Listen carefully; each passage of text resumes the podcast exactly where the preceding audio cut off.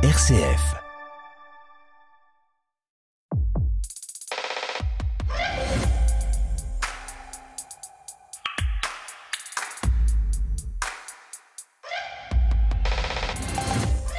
Bonjour à tous, cette semaine on se retrouve une fois encore pour un nouvel épisode de votre magazine de l'étonnement culturel, le bien nommé Effervescence. Et comme chaque semaine ça dans cette émission, ça fuse, ça sourit, ça fait des waouh par ici et des waouh par là. Et vous, vous en avez vu des belles choses ces derniers temps? Des trucs qui vous ont accroché l'œil, titillé l'oreille et bousculé le cœur? Les chroniqueurs d'effervescence ont une fois encore plein de choses à vous raconter. Leur besace déborde et il va falloir faire entrer tout ça au chausse-pied dans les 56 minutes de cette émission. D'autant plus que cette semaine, on lève les yeux au ciel et on regarde les oiseaux, une célébration à la hauteur de notre inquiétude. De Vannes à Metz, en passant par le petit village parisien, nos chroniqueurs sont bien installés dans ce studio qui n'est pas que virtuel. Françoise Morel, bonjour. Bonjour Stéphanie, bonjour à tous. Vous êtes à Vannes, la directrice de cette bonne vieille radio bretonne. Avec vous, on se demandera pourquoi la Bretagne est une terre de festival et puis on rendra hommage à Françoise Gillot, cette artiste peintre qui vient de mourir et qui n'est pas que l'une des compagnes de Picasso. Nicolas Taucher, bonjour. Bonjour Stéphanie, bonjour à tous. Vous êtes à Metz. Vous n'avez pas réussi à choisir entre les deux expositions présentées actuellement au Centre Pompidou à Metz, donc on parlera des deux. Et puis en Lorraine, on aime aussi les festivals et vous nous ferez découvrir le festival Constellation. Il s'agit d'art numérique. À mes côtés, Laurent Gresheimer, bonjour. Bonjour Stéphanie. Directeur et fondateur du 1. Au cinéma, vous avez vu L'île rouge, le dernier film du réalisateur Robin Campillo qui nous avait déjà offert 120 battements par minute. Et puis en amateur d'art que vous êtes, euh, vous êtes allé à la Fondation Cartier découvrir les œuvres hyper réalistes de l'artiste australien Ron Meck. Guillaume Goubert, bonjour. Bonjour Stéphanie. Vous êtes l'ancien directeur de la Croix et toujours chroniqueur Beaux-Arts dans la matinale RCF. C'est grâce à vous si on dit waouh aujourd'hui dans cette émission. Vous avez donc vu le dernier film Waouh de Denis Podalides, une comédie immobilière. Et puis on célèbre ces jours-ci le centenaire de la Sainte-Chapelle du béton armé. Ça se passe au Rincy, en Seine-Saint-Denis. Et vous nous ferez donc visiter cette église incroyable. Voilà, quatre chroniqueurs pour dire waouh en cœur. C'est parti pour Effervescence. Effervescence, une émission présentée par Stéphanie Gallet. Eh bien voilà, le petit chat est mort. C'est dommage, mais quoi, nous sommes tous mortels et chacun est pour soi oui, forcément, quand on perd son chat, les mots de Molière remontent. Mais qu'est-ce qu'on perd vraiment quand un vieux chat meurt? 17 ans, ce n'est pas rien pour un félin domestique. 17 années de chat, 17 années d'une famille. Non, ce n'est pas rien. Il y a des naissances, des morts, des déménagements, des séparations, des reconnexions.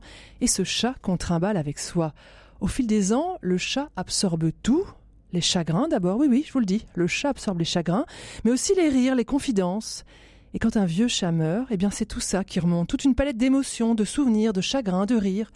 Le petit chat est mort, et bien sûr, la vie continue. Mais qu'est-ce que je vous raconte? Un vieux chat qui meurt, c'est beaucoup moins grave que des enfants poignardés, qu'un historien terrassé par un cancer foudroyant, mais c'est quand même un signe du temps qui passe, de la vie qui s'écoule, et de nous-mêmes qui vieillissons le petit chat est mort. Alors forcément, quand un chat meurt, les oiseaux soufflent. On a tellement dit que tous ces matous étaient une plaie pour la biodiversité. Ouvrez la cage aux oiseaux et arrêtez de nourrir les chats, gueule-t-on à toutes les mères à Titi. Oui, mais non, D'abord, ça faisait bien longtemps que mon chat n'attrapait plus le moindre oiseau. Et surtout, surtout, hein, si les populations d'oiseaux s'effondrent, ce n'est pas la faute de Tom, de Félix ou de Garfield, mais bien de l'agriculture intensive. Alors merci aux chats, à leur ronronnement consolant, à leur mimique réconfortante. Merci à toutes ces bestioles qui veillent sur nous, quand nous, nous oublions bien souvent de veiller sur eux.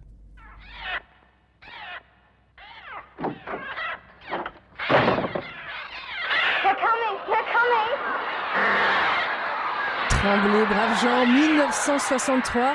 The Birds, Les Oiseaux, peut-être le film le plus célèbre d'Hitchcock, peut-être le plus terrifiant. Pourtant, ça fait bien longtemps que les oiseaux ne nous font plus peur. Et pour cause, hein, ils n'ont jamais été aussi peu nombreux. La faute à qui? Bon, je vous rassure, hein, Hitchcock n'y est pas pour grand-chose. La faute prouvée et documentée par des chercheurs du monde entier. La faute aux pesticides, à la disparition des haies, à la monoculture, bref, à une agriculture qui s'est pensée contre les milieux naturels, contre le vivant. En 1962, la biologiste américaine Rachel Carlson, dans son livre Printemps silencieux, avertissait de la disparition prochaine des oiseaux. 1962, au même moment où Hitchcock tournait son film, Rachel Carson écrivait À l'aube qui résonnait naguère du cœur des grives, des colons, des jets, des roitelets et de cent autres chanteurs, plus un son ne se faisait désormais entendre.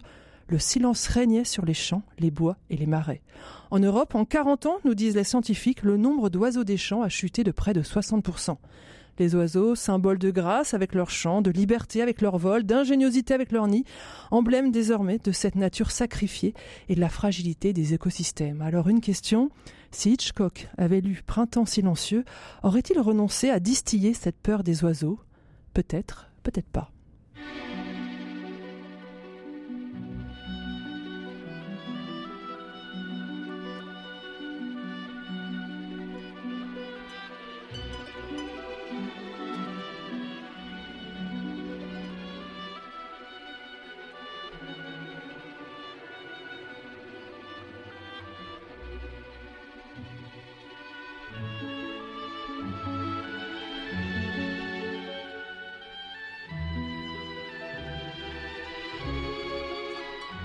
Je sais pas si vous êtes comme moi, hein, mais dès que j'entends le lac des cygnes, c'est plus fort que moi. Mes pointes des pieds se tendent et je monte mes bras en couronne au-dessus de ma tête.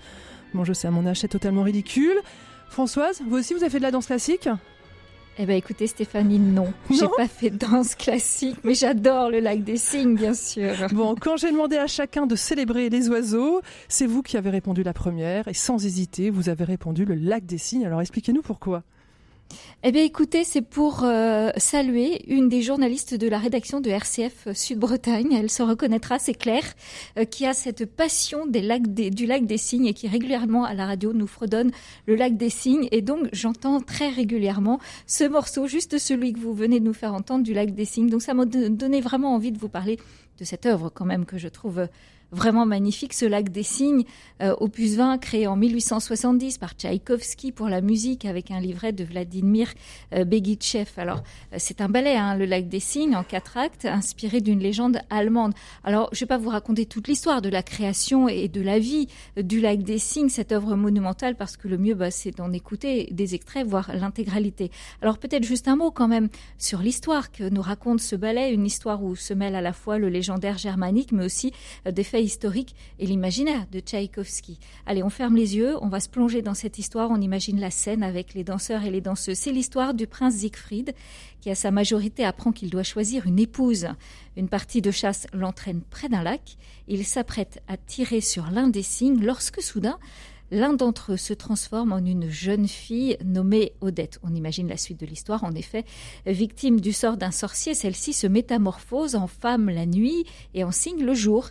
Et un seul amour éternel la, la sauverait de ce sortilège. Alors bien sûr, le prince tombe amoureux d'elle et lui jure fidélité. Mais le sorcier, très malin, euh, présente au prince un signe noir. Cette fois-ci, c'est Odile à qui il va donner les traits d'Odette. Siegfried, croyant reconnaître sa bien-aimée, désigne Odile comme sa future épouse. Il trahit ainsi, sans le savoir, Odette et la condamne à demeurer un signe pour toujours. Allez, j'en dirai pas plus sur l'histoire.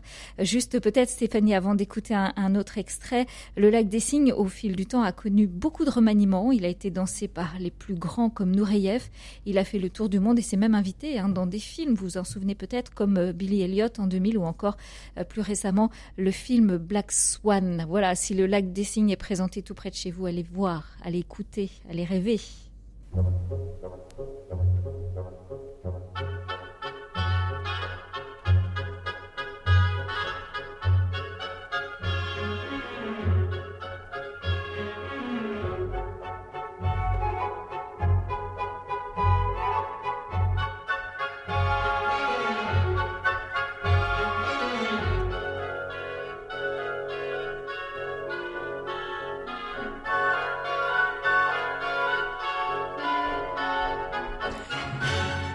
Effervescence cette semaine, j'ai donc demandé à nos chroniqueurs de partager avec nous une œuvre qui évoque les oiseaux. On a écouté Tchaïkovski. Nicolas Tochet, avec vous, il sera également question de musique, mais on change complètement de registre. Oui, on va parler d'Olivier Messiaen. Quand, quand vous m'avez demandé de, parler d'une œuvre, c'est plutôt un compositeur qui m'est venu. Olivier Messiaen, c'est un, musicien qui, a marqué un peu le XXe siècle par ses talents de compositeur, mais aussi par, son enseignement. Il a, en effet dirigé une, classe au Conservatoire de Paris, une classe d'analyse musicale, où sont passés Boulez, Stockhausen, Xenakis, enfin tout, toute la fine fleur de la musique contemporaine de la seconde moitié du XXe siècle. Et si Messiaen, il a été beaucoup inspiré par sa, ferveur catholique, on peut le dire ici. Il se prend d'ailleurs de passion pour l'orgue. Euh, il, a également euh, été inspiré par les oiseaux. Euh, entre 1956 et 1958, il, va composer ce s'appelle, ce qu'il va appeler le catalogue d'oiseaux, un recueil de pièces au piano qui sont basés sur des retranscriptions euh, très précises finalement de, de chants d'oiseaux qu'il écoute et qu'il qu retranscrit en, en, notes musicales. Il a écouté ça depuis son plus jeune âge, il en a fait certaines de mémoire, il a été réécouté des oiseaux dans la forêt pour composer les autres, et, et ensuite il, il, il, en fait des compositions légères et, et aériennes forcément, j'allais dire, pour, pour, pour ce qui pour ce qui a trait aux oiseaux. Et, et, si on peut rapprocher euh, certaines pièces d'un Debussy, Debussy, elles sont en réalité plus inspirées par le merle bleu bleu, la chouette hulotte ou l'alouette. Et au-delà de ce catalogue, du coup, c'est une inspiration qui va se ressentir dans toutes, dans toutes ces œuvres. Hein, et d'ailleurs, certaines sont, sont encore euh, titrées avec des noms d'oiseaux. Il, y a le merle noir, le réveil des oiseaux, en dehors hein, de, ce, de, ce, de ce recueil euh, du catalogue d'oiseaux. Les oiseaux exotiques également. Et, même si c'est, euh, si, même dans ces autres œuvres, hein, qui, comme son fameux quatuor pour la fin des temps, eh bien, en fait, on retrouve cette même inspiration aérienne et on peut retrouver quelques notes comme ça qui pourraient être inspirées d'oiseaux. Euh, Messiaen avait, il avait coutume de dire qu'il était autant ornithologue que musicien. Euh, Messiaen est mort en 92, 1992, et il est enterré au cimetière de Saint-Théophrée, près de Grenoble. Et vous reconnaîtrez sans, sans problème sa stèle, puisqu'elle a été sculptée en forme d'oiseau, forcément. Et on va écouter ben, un extrait de ce catalogue des oiseaux. On va écouter euh, l'alouette calandrelle. Et au piano, bien c'est sa compagne, Yvonne Loriot.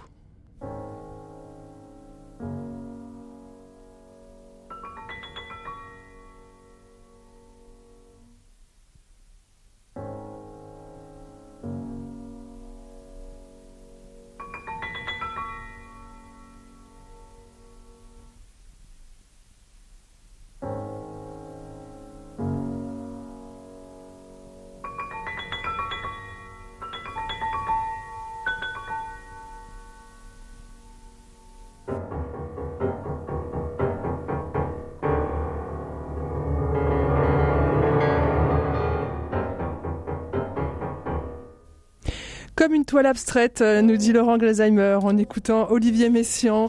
Euh, Guillaume Goubert, avec vous, on va remonter le temps. Vous avez choisi de nous parler d'un très ancien conte soufi, la conférence des oiseaux. Effectivement, c'est un conte soufi du, du XIIe siècle, euh, écrit par un, poète persan, Farid Oudin Attar. Et euh, dans les années 1970, euh, le grand, grand homme de théâtre Peter Brook euh, faisait travailler ses acteurs euh, à partir d'extraits de cette euh, de, de, de, ce grand poème. Et euh, Peter Brook faisait travailler des, des acteurs de, de plein de nationalités différentes qui partageaient pas forcément la même langue etc enfin voilà. C'était un travail euh, sur l'universalité qui était qui était qui était très beau. Et euh, il a été sollicité pour faire un spectacle à, à Avignon et il a demandé à Jean-Claude Carrière, grande, grande figure euh, euh, intellectuelle, artistique, qui a été le, le, scénariste de Buñuel, qui a écrit euh, La controverse de Valladolid, enfin il a fait toutes sortes de choses, euh, un très grand bibliophile aussi, euh, s'il était marié à une iranienne, s'il était possible de faire une adaptation euh, théâtrale euh, d'une pièce de théâtre à partir du, du poème de euh, la conférence des oiseaux et euh, ça a été joué à Avignon et ça a été repris ensuite euh, au, au Bouffe du Nord à Paris, le théâtre dont disposait Peter Brook, un théâtre à moitié en ruine, tout à fait fascinant. Et euh, bah, j'ai eu la chance de le voir à l'époque. C'est vrai quand, mais oui, quand bah oui, c'est mon âge. Hein. Euh, quand euh, vous nous avez demandé de réfléchir à quelque chose autour des oiseaux, ça m'est tout de suite revenu à l'esprit ce, ce, spectacle extraordinaire où les acteurs portaient des masques, notamment beaucoup de masques balinaient, et, et donc cette histoire très énigmatique. Euh, pas forcément tout à fait facile à suivre, où euh, des oiseaux se réunissent et euh, envisagent d'aller à la recherche de leur roi ou de leur reine. Je ne sais pas très bien. Et c'est non genré déjà? Bah, en quelque sorte, oui, parce que les uns disent que c'est un roi, d'autres que c'est une reine, parce que j'ai lu quelques trucs ces jours-ci pour essayer de me. Vous avez travaillé les plus. Voilà, exactement. Et, et donc ils décident de, de, partir pour un long voyage très difficile, traverser un désert, puis cette vallée, etc. Et puis chaque oiseaux, le rossignol, le moineau, etc. Bon, beaucoup euh, euh, se trouvent des raisons de ne pas partir et, et euh, le, le, le, personnage qui assure la narration, qui est la huppe hein, des oiseaux, voilà, leur, leur répond par des, des sortes de contes ou d'aphorismes pour essayer de, leur, de, les faire réfléchir sur leurs décisions. Et donc, ils suivent ce, ce long... Enfin, c'est un côté mille et une nuits, un petit peu avec des histoires qui s'enchaînent. Comprend pas toujours très très bien la signification. Euh, et euh, ils finissent par, euh, par arriver euh, auprès de, de, ce roi et ils, ils se rendent compte qu'au bout de, de, leur quête, eh bien, euh, ils sont, c'est eux-mêmes qu'ils trouvent et pas le roi. Voilà. Donc, euh, il n'y a jamais eu de captation de ce spectacle. Oui, j'ai cherché, hein, j'ai pas trouvé. Vous auriez dû me le dire avant. et euh, c'était, euh, c'était une, effectivement pour moi aussi, parce que j'aurais bien aimé revoir quelques images. Il n'y a même pas tellement de photos. Enfin, c'est, c'est fou.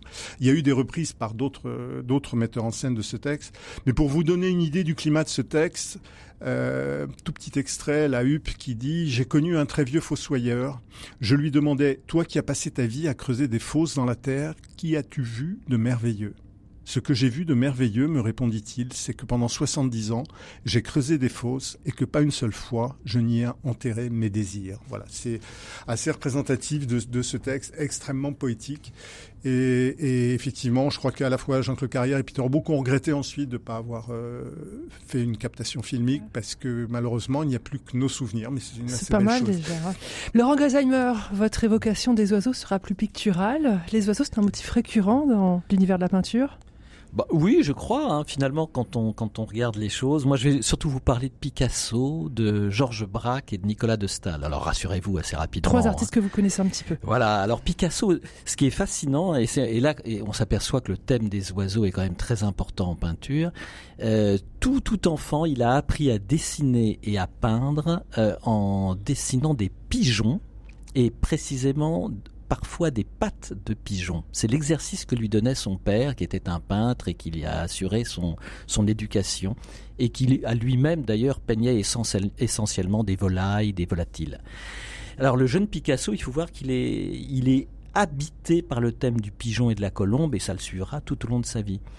Alors je vais essayer de tisser un fil de complicité entre Picasso, Georges Braque et Nicolas de Staël. Et c'est assez facile en fait parce que euh, comme on sait ou comme on peut le savoir, euh, Picasso et Georges Braque ont été très liés, très amis pendant euh, dans les années 1910. Euh, au point de quasiment vivre ensemble et ensemble de concevoir le cubisme.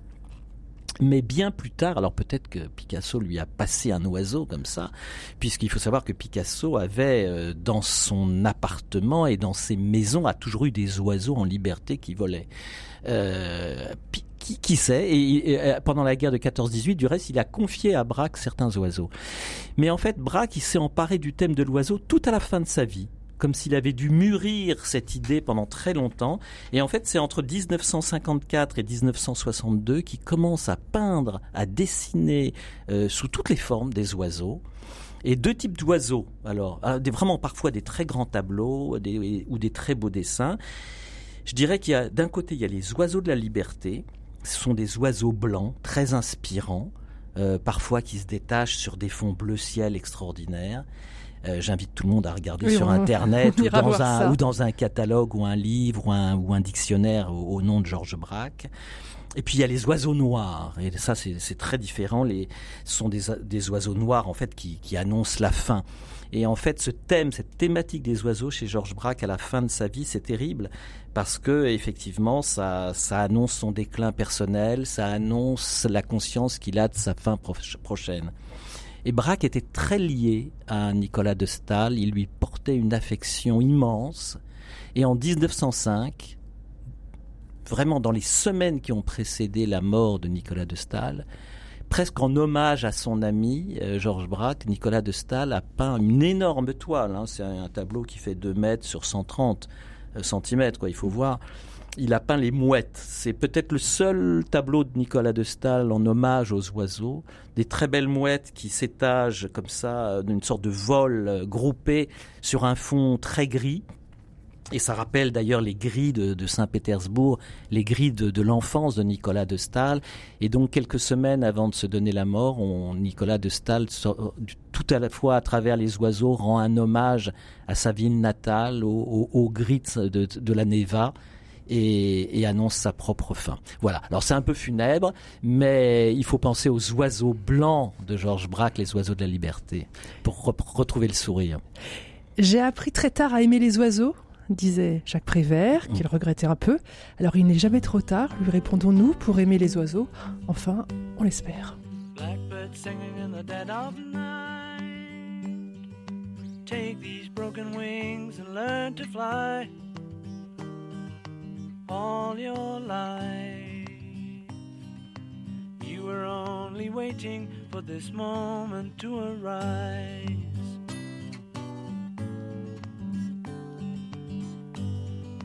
Blackbird singing in the dead of night. Take these sunken eyes and learn to see all your life. You were only waiting for this moment to be free. Blackbird fly. Blackbird fly into the light. 22 novembre 1968, dans l'album blanc Blackbirds, les Beatles. Effervescence, la culture nous unit sur RCF. Cette effervescence dans vos oreilles sur RCF, merci de votre fidélité. Nous continuons cette émission et nous découvrons maintenant les, coups de cœur de nos chroniqueurs. On commence avec du cinéma. Euh, on va peut-être d'abord écouter la, la bande-annonce. Ce film s'appelle L'île rouge. C'est vous, Laurent Galzheimer, qui avez été le voir. Nous sommes à Madagascar dans les années 70. Vous venez d'atterrir sur le plus bel endroit au monde, le lieu de tous les plaisirs vous allez être comme dans un cocon familial, plein d'amour et de bienveillance. Bienvenue sur la base 180. Bienvenue, à Madagascar.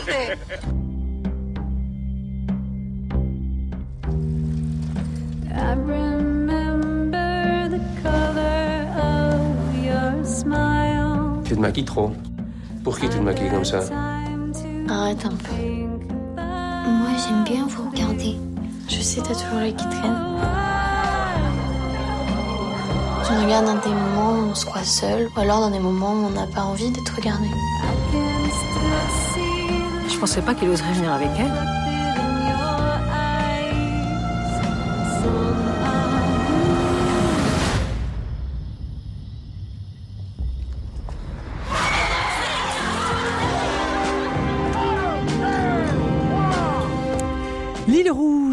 Alors, euh, Laurent Greimer, ce film, c'est un film à hauteur d'enfant. On entend, il y a un petit garçon, euh, petit garçon très curieux. Oui, oui, il y a Thomas, 8 ans. 8 ans, et comme euh, sa mère lui dit, tu as toujours l'œil qui traîne. Et, c'est à travers son œil qu'on va, qu'on va découvrir progressivement au-delà de la base 181, la base militaire euh, des, des aviateurs qui, qui travaillent, euh, au-delà de ce huis clos, effectivement, on va, c'est à travers l'œil de cet enfant formidable qu'on va découvrir le problème, si j'ose dire, de, de Madagascar. Euh, ça se passe donc dans un huis clos sur cette base aérienne. Ce qu'on entend là, c'est un peu l'arrivée, mais ça, ça donne pas vraiment l'idée du film, comme toujours la bande annonce. Hein, voilà, moi j'ai un petit, j'ai un petit problème avec voilà, les bandes j'ai un petit problème avec les bandes, annonces. Et et en fait, cet enfant, il est, c'est probablement en grande partie autobiographique. Hein. J'imagine que Robin Campillo a, a, passé une partie de son enfance à Madagascar, euh, qu'on découvre très peu dans le film. Hein. Euh, mais c'est cet enfant, il, est, il est très attachant, il est très très bien joué, il est très attachant, il est complètement imprégné par les aventures que je ne connaissais absolument pas de Fantomette. Fantomette, euh, pour ceux qui ne savent pas, mais il y a eu 52 romans à la Bibliothèque Rose. Ai lu quelques-uns, oui. Sur cette jeune fille très sympathique qui... Une euh, héroïne. voilà, une héroïne qui vit sa vie euh, classique le, jour et qui la nuit, un peu comme, comme, comme Batman, je ne sais trop qui, se déguise et, et rend justice. Et, donc il est habité comme ça. On, est avec lui et on découvre le monde des adultes et on découvre progressivement Madagascar qui a acquis son indépendance dix ans auparavant euh, va véritablement euh, euh, se soulever. Et, assister au départ des, aviateurs français et, des militaires français avec avec beaucoup beaucoup d'espérance. alors le film propose une photo superbe, une musique extraordinaire, euh, la mise en scène vraiment est très très belle, le casting impeccable. Je dis, je suis rarement aussi élogieux quand même. Euh, il y a une sensibilité magnifique, vraiment c'est c'est très bien fait. Euh, mais alors comme toujours avec moi, il y a un, petit bémol, c'est que on y est, c'est un film très sensoriel. Euh, mais je dirais que c'est plus une chronique des tableaux qui se superposent, qui se succèdent, euh, avec un art virtuose. Euh, pour ceux qui ont vu 120 battements par minute, c'est étonnant parce que finalement, enfin, moi j'avais adoré ce film, et c'était un film assez militant, plein d'un, c'était inventif, mais il n'y avait pas une qualité de la photo, il n'y avait pas une qualité de la, de la mise en scène à ce point exceptionnel. Là, on est devant un très grand film, devant une très grande chronique, mais c'est pas un chef-d'œuvre parce qu'il n'y a quand même pas ce, fil conducteur qui vous happe dès le début et qui vous tire jusqu'à la fin. Euh, vers la fin, on bascule dans un autre film qui est d'une certaine manière l'accession à l'espoir de la population malgache et on n'est plus à travers le regard de l'enfant. C'est un tout petit bémol, mais c'en est un. L'île rouge, Robin Campillo, et à la musique, bah, c'est le Arnaud Rebotini qui est le complice hein, pour la musique pour tous ces films de Robin Campillo. On écoute parce que ça devrait bien rester en tête. The Red Iceland.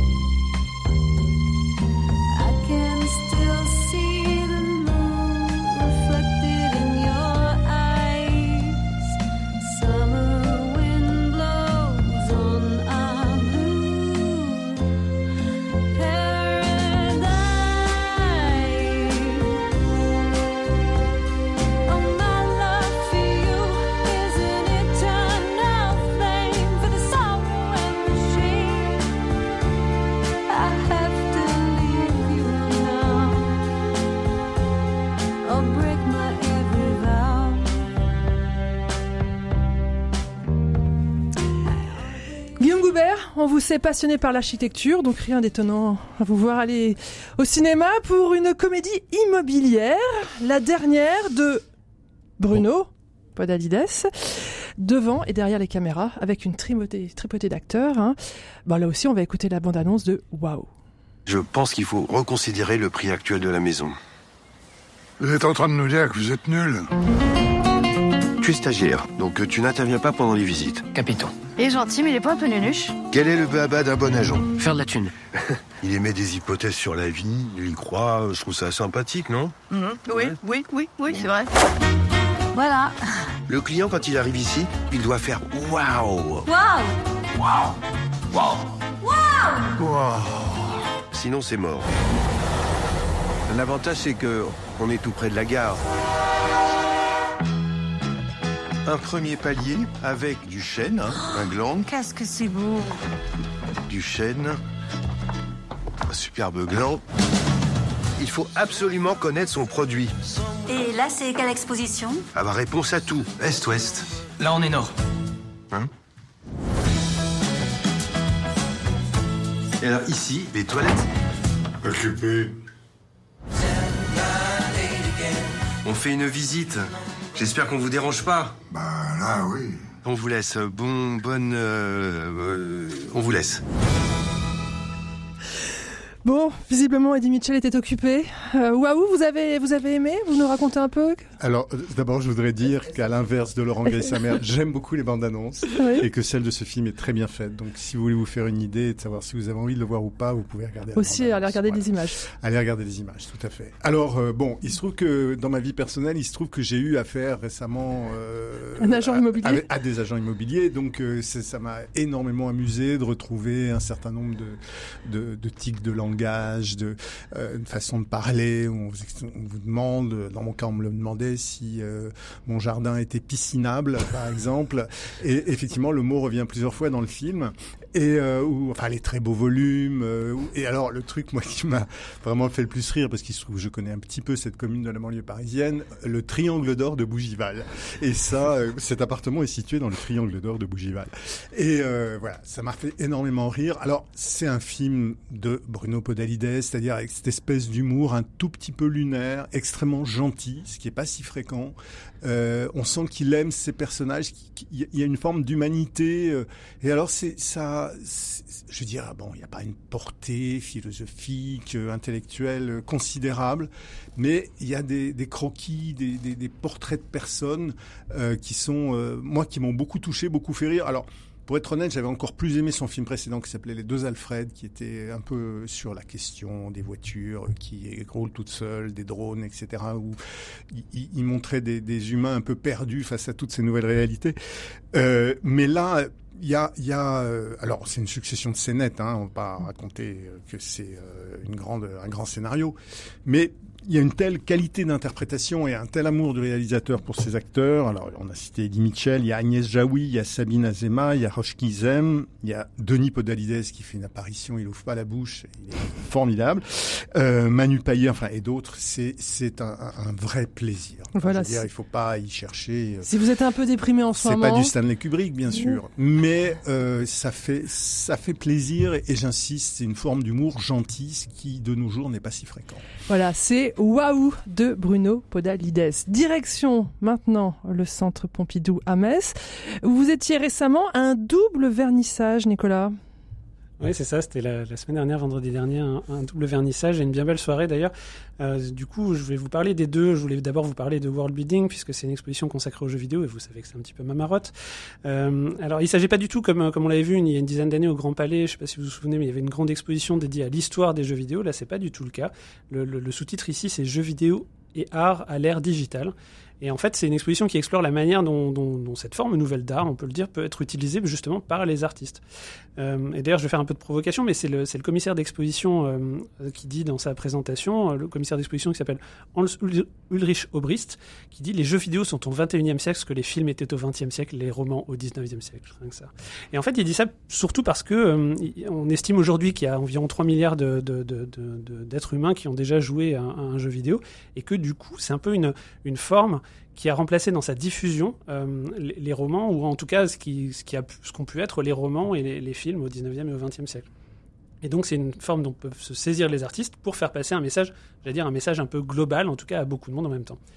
Alors ici, on est, pas mal dans du détournement. Euh, Il y, a, des jeux qui reprennent les jeux, euh, vous savez, où on a tendance à plutôt l'objectif à taper un petit peu tout ce qui bouge. Et bien là, en fait, on ne fait que se promener dans un champ de blé euh, au soleil couchant. Il ne se passe pas grand-chose. hein, et on, voilà, on, erre un petit peu comme ça. Un autre où Mario est bloqué sur une seule case, comme ça, dans un écran tout vide, une case sur laquelle il y a un point d'interrogation.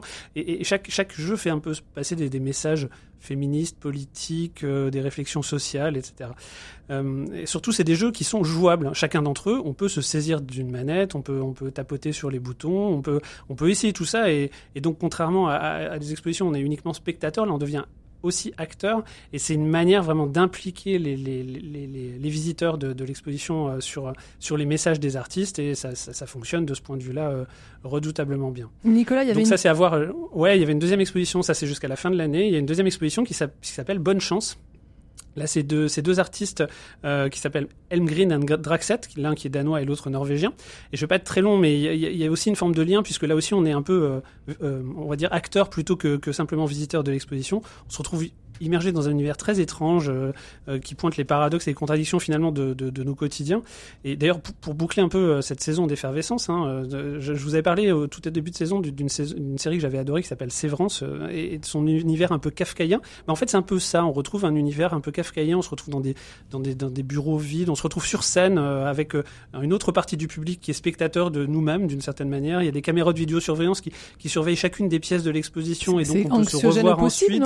Ouais, non, c'est pas anxiogène parce que c'est plutôt drôle en fait. Il y a, un côté euh, comique en même temps que anxiogène et, l'ensemble fait un, effet bizarre et un petit peu comme World Building. Les deux expositions, on en ressort finalement un peu un peu chamboulé quand même, euh, à la fois amusé euh, parce que c'est des jeux, parce que c'est un univers un peu drôle et à la fois un peu, ça nous fait, j'allais dire, ça nous fait cogiter les, les, deux les deux sur le monde un peu qui nous entoure. Donc de ces, ces deux expositions qui sont à voir jusqu'à la fin de l'année et ces deux vraiment belles expositions, je pense qu'elles vont avoir un certain retentissement l'une comme l'autre pour le Centre Pompidou-Metz. Le Centre Pompidou à Metz. Merci Nicolas Tochet. Euh, Françoise Morel, vous souhaitiez rendre hommage à une autre Françoise, l'artiste François Gillot, qui fut l'une des compagnes de Pablo Picasso, mais pas seulement. Mais oui, exactement, Stéphanie. Elle est morte à New York le, le 6 juin dernier. Elle avait 101 ans. Et euh, cette femme, artiste peintre, en fait, j'avais déjà entendu parler d'elle, j'avais entendu son nom, mais je m'étais jamais arrêtée euh, sur son art. Et c'était l'occasion d'aller d'aller voir ses peintures. Et euh, j'ai trouvé bah, une peinture magnifique. Voilà. En effet, elle a été la compagne de Picasso, de ce monstre de la peinture moderne. Mais elle a d'abord, à mon sens, été une grande artiste et surtout une femme libre et pleine de courage, puisqu'elle a eu ce courage de quitter Picasso. Elle a été la seule d'ailleurs à quitter Picasso.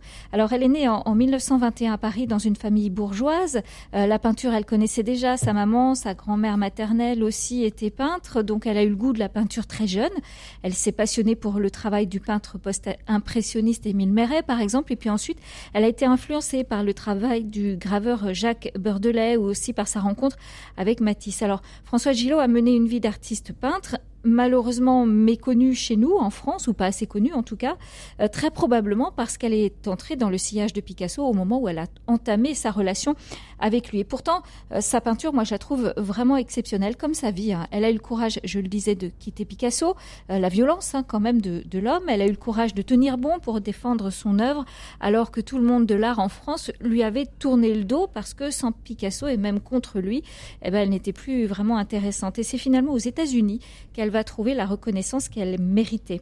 Alors le travail pictural de Françoise Gillot, euh, je vous le disais, je le trouve vraiment magnifique. Ses traits sont doux, les traits des visages notamment, son geste est assuré, ses couleurs justes. Alors c'est sûr, on, retrouve les influences de l'époque, notamment celles de Picasso, mais malgré tout, je trouve que sa peinture nous montre de la liberté, une, celle d'une femme indépendante. Voilà. Alors il y aura, il y aurait beaucoup à, dire sur euh, Françoise Gillot. Euh, notez qu'elle a aussi écrit un livre. Là aussi, elle s'est mise en danger en écrivant ce livre qui s'intitule Vivre avec Picasso. Donc elle a eu du courage. Alors j'ouvre une parenthèse, Stéphanie, j'ai envie de rendre hommage en fait à Françoise Gillot, mais aussi à toutes celles qui, malgré les violences conjugales subies, ont eu cette force qui est euh, propre, la leur, de protéger d'abord les enfants, de continuer à avancer et de se battre encore et encore pour la liberté, pour leur liberté. Et pour Françoise Gillot, c'était la liberté euh, de son art. Alors pour terminer, Stéphanie, je vous invite bien sûr à aller découvrir les œuvres de cette grande dame. Et si toutefois vous n'aviez à voir qu'une seule de ces œuvres, je vous invite à choisir l'autoportrait Visage dans le vent, une huile sur toile de 1944. Euh, c'est euh, un tableau d'une grande douceur, d'une grande paix, tout comme l'était vraiment, euh, parce que j'ai regardé un peu les, photos, le visage de Françoise Gillot. Donc voilà, un hommage à cette grande dame. On retient son nom, euh, François Gillot. Si je vous dis Clara Isé, je ne sais pas si ça vous dit quelque chose. Hein. Moi, c'est Laurent Gelsheimer qui me l'a soufflé il y a quelque temps. C'est une chanteuse, une artiste. On lui doit une chanson absolument sublime, écrite au lendemain d'un drame personnel terrible, mais qui pourra rejoindre tous ceux et celles dont la vie est bouleversée. Ça s'appelle Le monde s'est dédoublé.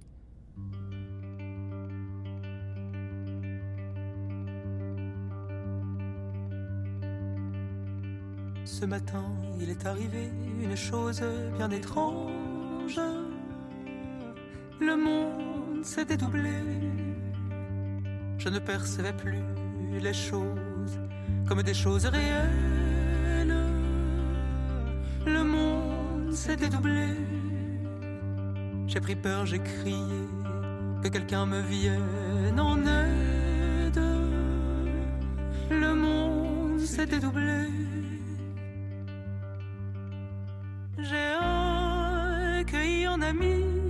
Qui m'a pris dans ses bras et m'a murmuré tout bas. Regarde derrière les nuages, il y a toujours le ciel bleu azur qui lui vient toujours en ami. Te rappeler tout bas que la joie est toujours à deux pas. Il m'a dit prends patience, mon ami prends patience, vers un nouveau rivage. Ton cœur est emporté, l'ancien territoire t'éclaire de ses phares, t'éclaire de ses phares. Ce matin, il est arrivé une chose bien étrange. Le monde s'est dédoublé. J'ai senti le temps se fondre un instant sur les visages mêmes. Le monde s'est dédoublé. Vos corps que je percevais hier encore dans leur exactitude ont perdu leur densité.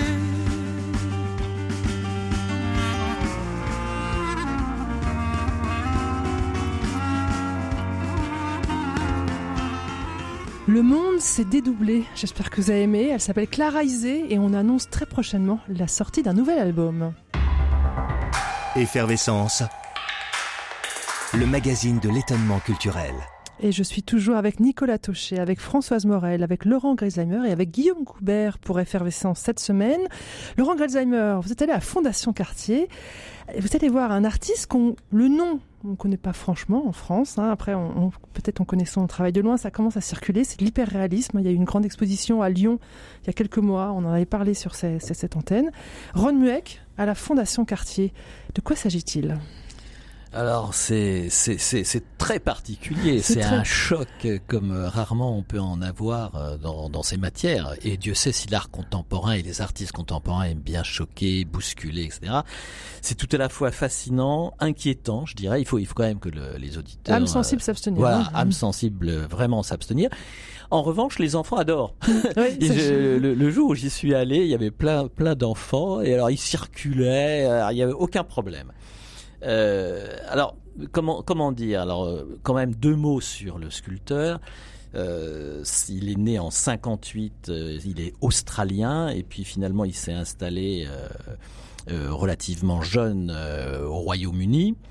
Et il crée très peu en réalité. Hein. Sur 40, sur 30 ou sur 30 ans, il a dû produire une quarantaine d'œuvres. Donc c'est bon, c'est vraiment il y a une réflexion derrière tout ça et il y a une conception lente et puis le, nombre d'œuvres sont soit énormes, gigantesques, soit minuscules. Et, donc là, cette fois-ci, à la Fondation Cartier, ils ont pu intégrer seulement sept œuvres, dont euh, quatre énormes et euh, trois euh, minuscules, disons, hein, pour faire simple. alors, je, vais je vais parler de deux ou trois œuvres quand même. Eh ben, la, plus spectaculaire, c'est probablement celle qui s'appelle euh, Mass ou Mess et qui en fait est une installation euh, de crânes humains. Euh, c'est celle qu'on voit sur l'affiche. Copiés, oui, sur hmm. l'affiche, qui sont des crânes. Il y a eu 100 crânes euh, en fibre de verre avec euh, recouvert de résine dans des teintes blanches il y a trois teintes un petit peu différentes. Il y a un blanc, il y a un, blanc un peu écru, un blanc un peu gris. Et ce sont des crânes à chaque fois, il y en a 100, hein, donc, euh, disposés en piles, en entassement. Euh, et on circule, il y a une sorte d'allée qui permet de circuler dans, euh, au milieu de ces monticules. mais il faut voir que chaque crâne, on, peut mettre un corps humain euh, lové, un peu replié sur lui-même en fœtus. donc c'est quand même quelque chose d'assez impressionnant. Euh, je, m'attarde sur une autre œuvre. Alors je dirais que c'est quand même les vanités. Hein. Hmm. C'est comme autrefois euh, les peintres qui, choisissaient de, peindre, de peindre un squelette avec une fleur fanée, etc. Donc on est dans ce registre avec cette filiation. Il y a une autre sculpture géante en sous-sol qui est très impressionnante et je dirais plus dérangeante parce qu'elle est présentée comme euh, trois chiens, dogs, euh, des chiens immenses, des molosses qui vous font face. Des cerbères. Euh. Voilà, des sortes de cerbères. Et en fait, il y a un climat d'étrangeté qui se crée entre vous, le regardeur, le spectateur et ces chiens, parce que ce sont des chiens qui apparemment sont des copies fidèles de chiens de Molosse, mais qui donnent l'impression en réalité de mixer euh, euh, un petit peu euh, un petit morceau de porc, de cheval. De... On, a, on est devant des êtres quand même Hybride. hybrides. Et puis, je finirai sur une troisième œuvre. C'est L'homme dans le bateau. Alors tout ça est en anglais, mais je vous traduis Merci. parce que je- mon, mon anglais va jusqu'à ce niveau-là. Donc c'est L'homme dans le bateau et vous avez une vraie barque, une vieille barque de pêcheurs, et à l'intérieur un, homme assis dans la barque, nu, les bras repliés sur sa, l'essentiel de sa nudité, et donne là, ça, c'est, c'est, c'est, c'est, un sentiment de déréliction profonde, l'homme dans la solitude, l'homme perdu en mer et à jamais.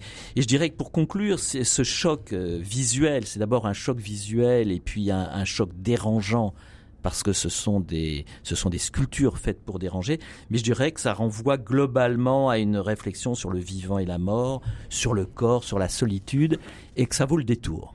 C'est à la Fondation Cartier l'artiste s'appelle Ron Mueck.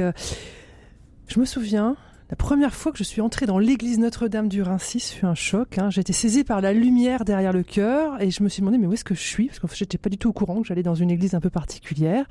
Qu'est-ce que c'est que cette merveille? Alors, euh, Guillaume Goubert, cette merveille, c'est la Sainte Chapelle du béton armé. Ça fait pas rêver les auditeurs si on leur dit ça, mais ils ont tort. Ils ont tort, il faut absolument aller voir ça. Euh, là, il y a des célébrations parce que c'est le centenaire de la consécration de cette église, le, le 17 juin 1923. C'était un, curé de cette commune de la banlieue de Paris qui euh, souhaitait à la fois se doter d'une église paroissiale plus grande et en même temps créer un lieu de souvenir pour euh, les, morts de la bataille de la Marne parce que c'était un des endroits où, dont étaient partis les, fameux taxis de la Marne.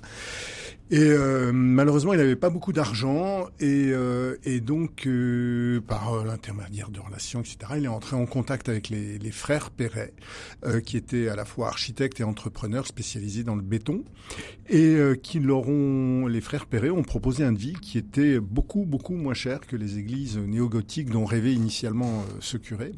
Euh, C'était 300 000 francs, alors que le moins cher des, autres projets était 1,8 million. Donc euh, voilà, il s'est dit ça vaut la peine. Et donc en un temps record, cette église a été construite en béton armé. La première dans l'histoire de l'architecture, première église en béton euh, armé laissé euh, apparent, c'est-à-dire qu'il n'y a absolument aucun habillage. C'est une sorte, c'est un plan basilical, euh, parce que la parcelle ne permettait pas de faire un plan en croix. Euh, et donc, ça fait euh, 56 mètres de long sur 20 mètres de large, et avec 32 colonnes extrêmement fines, 43 cm de diamètre, qui portent le toit. Toit lui-même extrêmement fin, c'est des voiles de béton de 3 cm d'épaisseur. Enfin, tout ça pour dire que c'est une, une, performance ouais. technique pour l'époque euh, tout à fait extraordinaire. Euh, mais il faut tout de suite insister, et si on ne parle que de ça, c'est très bien, sur la qualité, vous en avez parlé, Stéphanie, la qualité de la lumière dans cette, dans cette église, parce qu'il y a des, des, des, vitraux, des, des, vitrages tout à fait incroyables, euh, avec un, une, un, dosage des couleurs, des lumières, qui fait que, euh, quelle que soit l'heure auquel on entre dans l'église, c'est différent. Et, euh, et, là, il faut saluer le travail de la dame qui a, qui a fait ces vitraux, qui s'appelle Marguerite Huré. On cite toujours Perret à propos du Rincy, et c'est normal, c'est lui qui a conçu l'église. Mais cette femme, cet artiste vitrailliste, a fait un travail tout à fait extraordinaire, un travail abstrait, ce qui était très original pour l'époque. Et, euh, et aujourd'hui encore, voilà, d'où ce surnom qui, paraît-il, est dû à Le Corbusier, mais je ne sais pas si c'est vrai, euh, d'avoir été appelé la, la Sainte Chapelle du béton armé. Alors ça fait toujours un peu rigoler, ce genre de, de surnom, mais je vous assure que dans le cas précis, c'est vrai. Euh, et pour ça, ça vaut vraiment la peine de faire le, le déplacement à, à, une dizaine de kilomètres de Paris pour, pour voir cette église. Il y a quelques mètres de là, il y a le lycée Schweitzer qui est aussi euh, une œuvre très intéressante en matière d'architecture. Effervescence, Stéphanie Gallet. Et dans Effervescence, l'été approche et nous ouvrons donc une page consacrée au festival. On part d'abord avec vous à Metz, Nicolas Tauchet. On, vous a un peu perdu, donc le son est un peu moins bon, mais on va faire avec. Vous nous parlez du festival Constellation qui commence vendredi prochain. Oui, c'est ça, c'est vendredi 23. Euh, vous voyez, je fais ce que je peux pour essayer de vous faire venir à Metz. Euh, Constellation, c'est un festival qui chaque année revisite le patrimoine de la ville, de la ville de Metz, en investissement dans différents espaces avec des interventions artistiques. Il y a un parcours de, street art avec des fresques assez impressionnantes sur certains bâtiments. Il y a un parcours art et jardin l'année euh, se déploie surtout le long des, cours d'eau, hein, le long de la Moselle, qui invite un peu l'un comme l'autre à la promenade. Et puis il y a ce, dont je voulais surtout vous parler ici, le soir, la ville qui se transforme vraiment avec un parcours nocturne et surtout un parcours du coup lumineux. C'est des œuvres d'art numérique qui investissent différents espaces là aussi patrimoniaux de la ville. Et cette année, c'est tout particulièrement les, liens entre nature et technologie qui font le fil rouge des œuvres présentées, qui ont été choisies par, par le directeur artistique de, de, de la manifestation qui s'appelle Jérémy Bello. Alors on retient bien sûr le mapping sur la cathédrale, hein, parce que la cathédrale de, Metz est particulièrement majestueuse, et puis les mappings, de, ça marche toujours sur ce type de, bâtiment. C'est une manière de, pour là aussi euh, reboucler avec le début de l'émission, mais pour lever les yeux au ciel, hein, pour revoir un peu autre chose que les oiseaux. Euh, et donc c'est une projection vidéo qui, transforme vraiment l'édifice, et chaque soir c'est des milliers de, de messins et de touristes qui se, retrouvent devant le, le spectacle. C'est les jeudis, vendredis et samedis soirs en l'occurrence. Alors ça, se déroule en deux actes, d'abord par un artiste équatorien qui s'appelle Félix Franck, avec une ligne graphique très géométrique, très symbolique, et puis avec le collectif turc Ouch, qui eux sont beaucoup plus flamboyants et qui donnent lieu à une projection en haute en couleur. Il y a aussi euh, dans d'autres œuvres partout dans la ville, il y a une, une œuvre d'exposition, une exposition d'œuvres en NFT, vous savez, ces œuvres numériques un peu uniques, qui est proposée par Artpoint à la chapelle des Trinitaires. Il y a des projections laser géométriques vraiment euh, qui reproduisent une constellation sur la Moselle, hein, sur, le, sur la rivière, euh, par les, c'est par les Français de 1024 Architecture. Il y a une colonne de lumière qui part de l'opéra théâtre, euh, qui, qui, qui, touche quasiment le ciel, conçue par, par une artiste polonaise, Karolina Alatek. Voilà, et donc ça c'est, je vous l'ai dit, un jeudi, vendredi, samedi, ça, ça ramène vraiment énormément monde dans, le centre dans le centre-ville de Metz. C'est une manière de découvrir la ville et son patrimoine de manière euh, très différente. Et j'espère que vous aurez l'occasion, euh, du coup, de, venir à Metz cet été, les amis. Eh ben, on espère aussi passer par Metz. De Metz, il n'y a qu'un pas pour se rendre en Bretagne. La Bretagne, qui elle aussi, Françoise, est une terre de festival. Et vous êtes demandé pourquoi?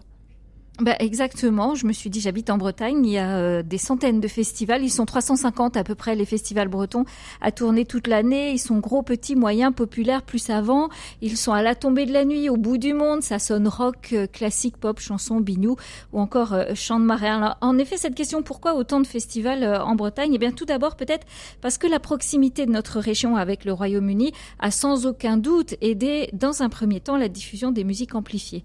des villes comme Rennes hein, ont été les première à faire exister le rock en, dehors de Paris, en faisant valoir des artistes comme Étienne Dao ou encore le groupe Marquis de Sade. Euh, tous d'ailleurs ont donné naissance au festival des transmusicales. Et puis euh, en 1980, avec l'arrivée de François Mitterrand au gouvernement, sont apparues les subventions culturelles permettant à de nombreux festivals déjà existants, mais de se structurer, de se professionnaliser. Et puis il faut pas oublier que la Bretagne est une terre historiquement de gauche et que les politiques locaux ont bien vite compris l'intérêt économique de ces festivals. Alors c'est surtout dans les années 90-2000 hein, que vont naître les grands festivals comme par exemple celui des Vieilles Charrues. Et puis il faut chercher aussi plus profondément dans la culture bretonne ce pourquoi d'autant de festivals chez nous. Euh, des artistes comme Alan Stivell ou encore Dan, Arbraz ont réussi à moderniser la musique traditionnelle tout en en gardant l'essence. Et je pense que c'est cet aspect identitaire qui a généré de nombreux festivals qui marchent vraiment bien aujourd'hui. Euh, il suffit juste de parler du festival interceltique de Lorient, on comprend tout de suite. Et puis les Bretons, nous les Bretons, depuis toujours, on a le sens de la fête, de la danse, de la musique qui se manifeste aussi euh, par de nombreux fechnos ou day, je traduis fête de nuit ou fête de jour, qui jalonnent la belle saison. Voilà, on a le petit doigt en l'air, hein, on se tient par le petit doigt et puis on danse, on fait des rondes, enfin c'est magique. C'est un véritable réseau de fêtes. Alors vous l'avez compris, Stéphanie, c'est probablement dans les racines même de la Bretagne que l'on trouve euh, le succès des festivals. Alors je regardais la liste, alors ils sont tellement nombreux. Allez, je vous en cite juste un euh, qui est très sympa, c'est le festival Les Pieds dans la Vase. Vous voyez, ils ont des noms exceptionnels en plus. voilà, qui se passe à Carvignac ou il y a encore la fête du bruit à Saint-Nolf, euh, qui est super. On aura Angèle, M, euh, Orelsan, Matmata. Enfin, vous voyez des, belles affiches. Alors, euh, je ne vais pas tous vous les citer, bien entendu. Je vous renvoie vers le site internet qui rassemble les principaux festivals bretons.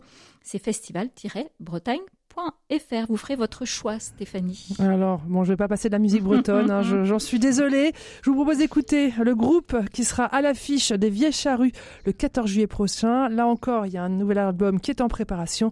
On écoute un premier titre, c'est Blur.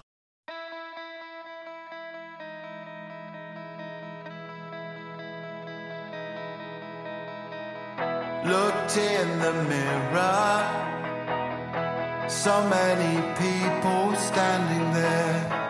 I walk towards them into the floodlights.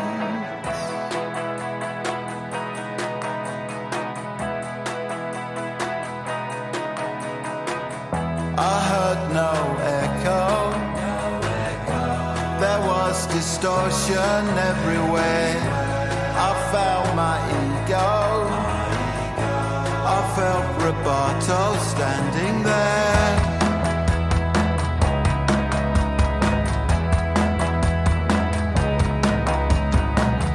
Found my transcendence.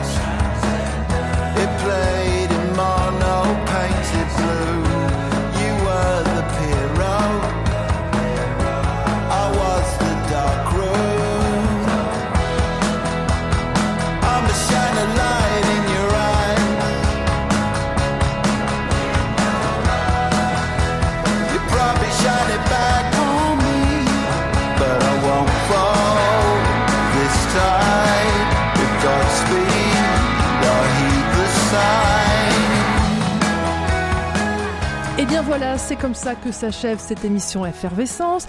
Merci à tous ceux qui l'ont rendu possible, les chroniqueurs qui pour la dernière fois de la saison étaient là. C'est pas la dernière émission de la saison, mais c'est leur dernière émission. On va leur souhaiter un bel été. Laurent Gresheimer, Françoise Morel, Nicolas Tochet et Guillaume Goubert. Merci aux équipes euh, en Bretagne et en Lorraine qui ont rendu ce duplex possible. Et bien sûr, évidemment, merci à Pierre Samanos à la réalisation. Allez, je vous laisse avec une citation. Elle est signée Rachel Carson. La faune, il convient de le rappeler, disparaît parce que son habitat a été détruit. Or, l'habitat des animaux sauvages, c'est aussi le nôtre.